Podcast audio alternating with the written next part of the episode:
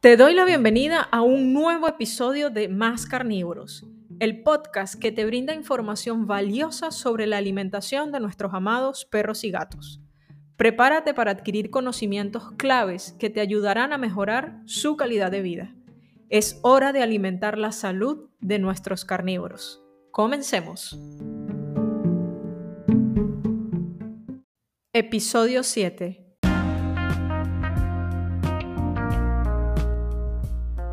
La idea de los siguientes capítulos va a ser ofrecerte una explicación lo más sencilla posible de los tipos de nutrientes presentes en la comida para así poder comprender las necesidades nutricionales de nuestros perros y gatos. Sin embargo, antes de adentrarnos en todo esto, hay algunos conceptos básicos que necesito que conozcas.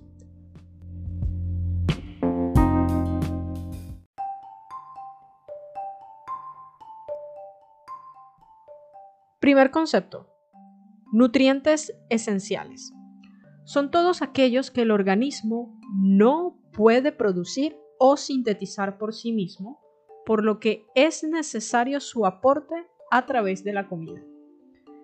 Perros y gatos requieren aproximadamente 40 de estos nutrientes esenciales para tener realmente una nutrición completa, siendo estos 10 aminoácidos en el caso de los perros y 11 en el caso de los gatos, dos ácidos grasos, un grupo de vitaminas y minerales.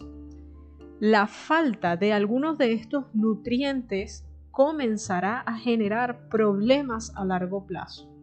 Segundo concepto, macronutrientes.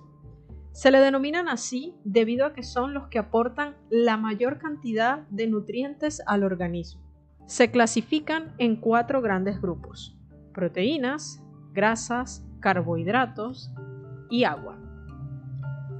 Tercer concepto, micronutrientes. Aportan nutrientes necesarios en menor cantidad comparados con el grupo anterior. Aquí entran los minerales y las vitaminas.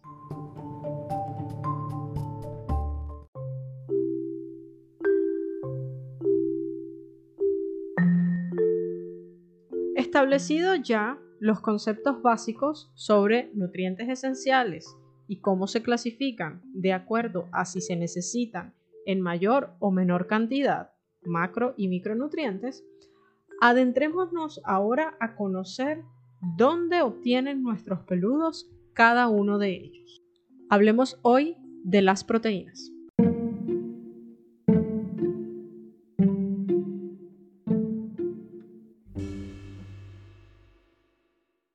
Por definición, las proteínas son cadenas de aminoácidos unidos entre ellos. Luego de que las proteínas son consumidas con la comida, durante la digestión son degradadas, liberando así los aminoácidos que las constituyen para poder ser absorbidos por el intestino y formar nuevas proteínas dentro del organismo.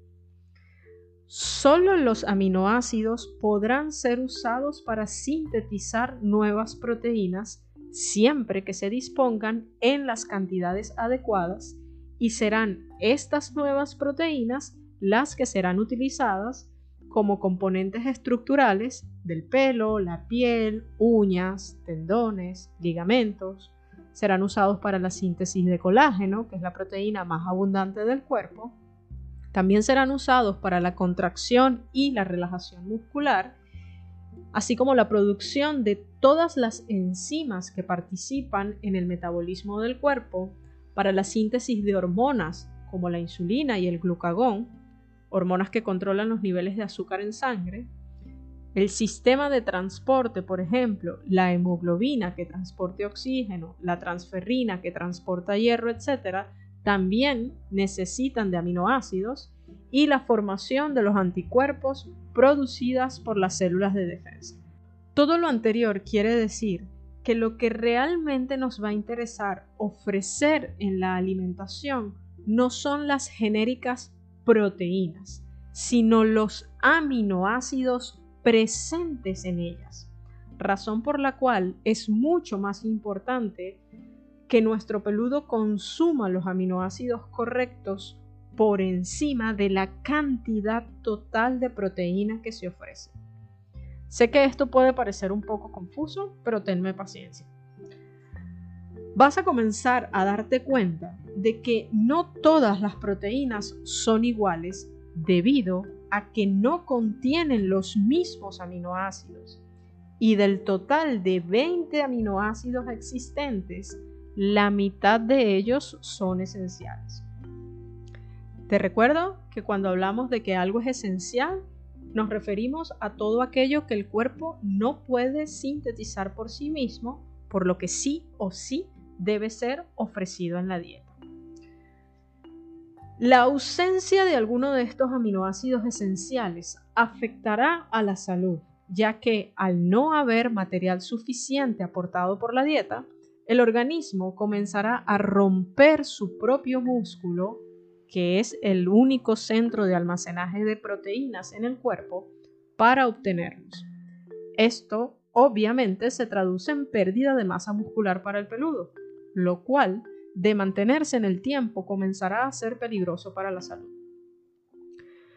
Mantener una buena musculatura aumenta considerablemente la calidad y los años de vida, así que queremos que nuestro peludo tenga buenos músculos. Los signos de deficiencia de aminoácidos esenciales son lento crecimiento en el caso de cachorros, anemia, pérdida de peso, pérdida de masa muscular, problemas reproductivos, un sistema inmune debilitado, recuperaciones de lesiones muy lentas, un pelaje descuidado y opaco. Y esto se debe a que perros y gatos utilizan entre un 30 y un 35% de la proteína de la dieta solo para mantener la salud de la piel y el pelo. En otras palabras, Siempre que ofrezcamos una óptima cantidad de proteínas, las cuales contengan los aminoácidos esenciales, nuestro peludo tendrá una piel y un pelaje sano. Por el contrario, problemas de piel y pelo pueden ser debido a deficiencias de estos nutrientes. Existen pautas generales para las necesidades de proteínas en la dieta, teniendo el gato un requerimiento mucho más alto que la mayoría de las especies siendo estos valores hasta el doble que las de un perro. Esto se debe a que el organismo del gato utiliza cantidades mucho mayores solo para el mantenimiento y a que su hígado es incapaz de trabajar eficazmente cuando este nutriente es escaso en la dieta. Una vez establecida la importancia de las proteínas, pasemos a responder una pregunta. ¿Cuánta proteína requieren nuestros peludos? Y si las cosas fuesen así de simples. Hablar de cantidades depende de factores como la edad, el tamaño, si es una hembra embarazada o está lactante, de la actividad física, de la condición de salud, pero también va a depender de la calidad de la proteína. Y cuando hablo de calidad, me refiero a la digestibilidad y su valor biológico. Dos conceptos en los que vamos a profundizar. La digestibilidad hace referencia a la capacidad que tiene el organismo de digerir esa proteína, es decir, romper las cadenas y liberar los aminoácidos contenidos en ella, y así poder ser absorbidos en el intestino. El valor biológico se refiere a el número y tipo de aminoácidos esenciales que contiene esa proteína. Cuando hablamos de una proteína de baja calidad o de pobre valor biológico, nos estaríamos refiriendo a aquellas que el organismo no puede digerir y por ende absorber de forma óptima y que no contiene todos los aminoácidos esenciales. Un ejemplo de esto serían las proteínas de origen vegetal contenidas en los cereales y los granos. Por el contrario, cuando decimos que un alimento posee un alto valor biológico o es una proteína de calidad, quiere decir que tiene una buena digestibilidad y un alto contenido de aminoácidos esenciales. Todo lo anterior se traduce en que a mayor valor biológico de una proteína en la dieta, se necesitará menor cantidad de esta para satisfacer las necesidades de aminoácidos esenciales. Los mejores ejemplos de alimentos con un alto valor biológico son el huevo, siendo el alimento de referencia ya que tiene el mayor valor, carnes, incluyendo órganos como el corazón, riñón, hígado, etc., y los pescados. Por favor, toma muy en cuenta que estamos hablando de las necesidades nutricionales de dos especies animales clasificadas como carnívoros. Con esto me refiero a que si bien los conceptos anteriores aplican para cualquier ser vivo, la clasificación de la calidad de la proteína dependerá de las adaptaciones digestivas de cada especie animal. En otras palabras, si bien un huevo es un alimento con alto valor biológico para un carnívoro o un omnívoro, no será así para un conejo, el cual es herbívoro cuyos aminoácidos esenciales los podrán obtener por parte de las plantas que consumen.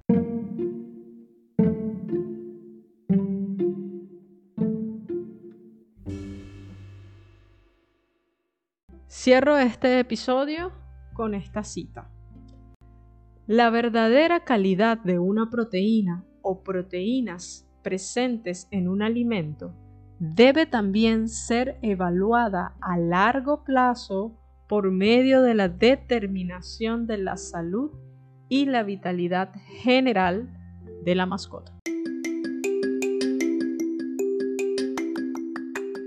Gracias por acompañarme en este episodio de Más Carnívoros. Espero que lo hayas disfrutado y por sobre todo te fuese de utilidad. Recuerda que cada decisión que tomes respecto a la alimentación de tu peludo puede marcar la diferencia en su bienestar y calidad de vida. Tú tienes el poder de brindarle lo mejor. Si te ha gustado este episodio, no olvides suscribirte para no perderte futuros capítulos. También te animo a compartir este podcast con otros cuidadores que puedan beneficiarse de estos conocimientos. Si tienes alguna pregunta o comentario, por favor no dudes en contactarme. Estoy aquí para ayudarte a mejorar la alimentación de tu perro o gato. Gracias nuevamente por tu apoyo y nos escuchamos en el próximo episodio de Más Carnívoros. Un abrazo.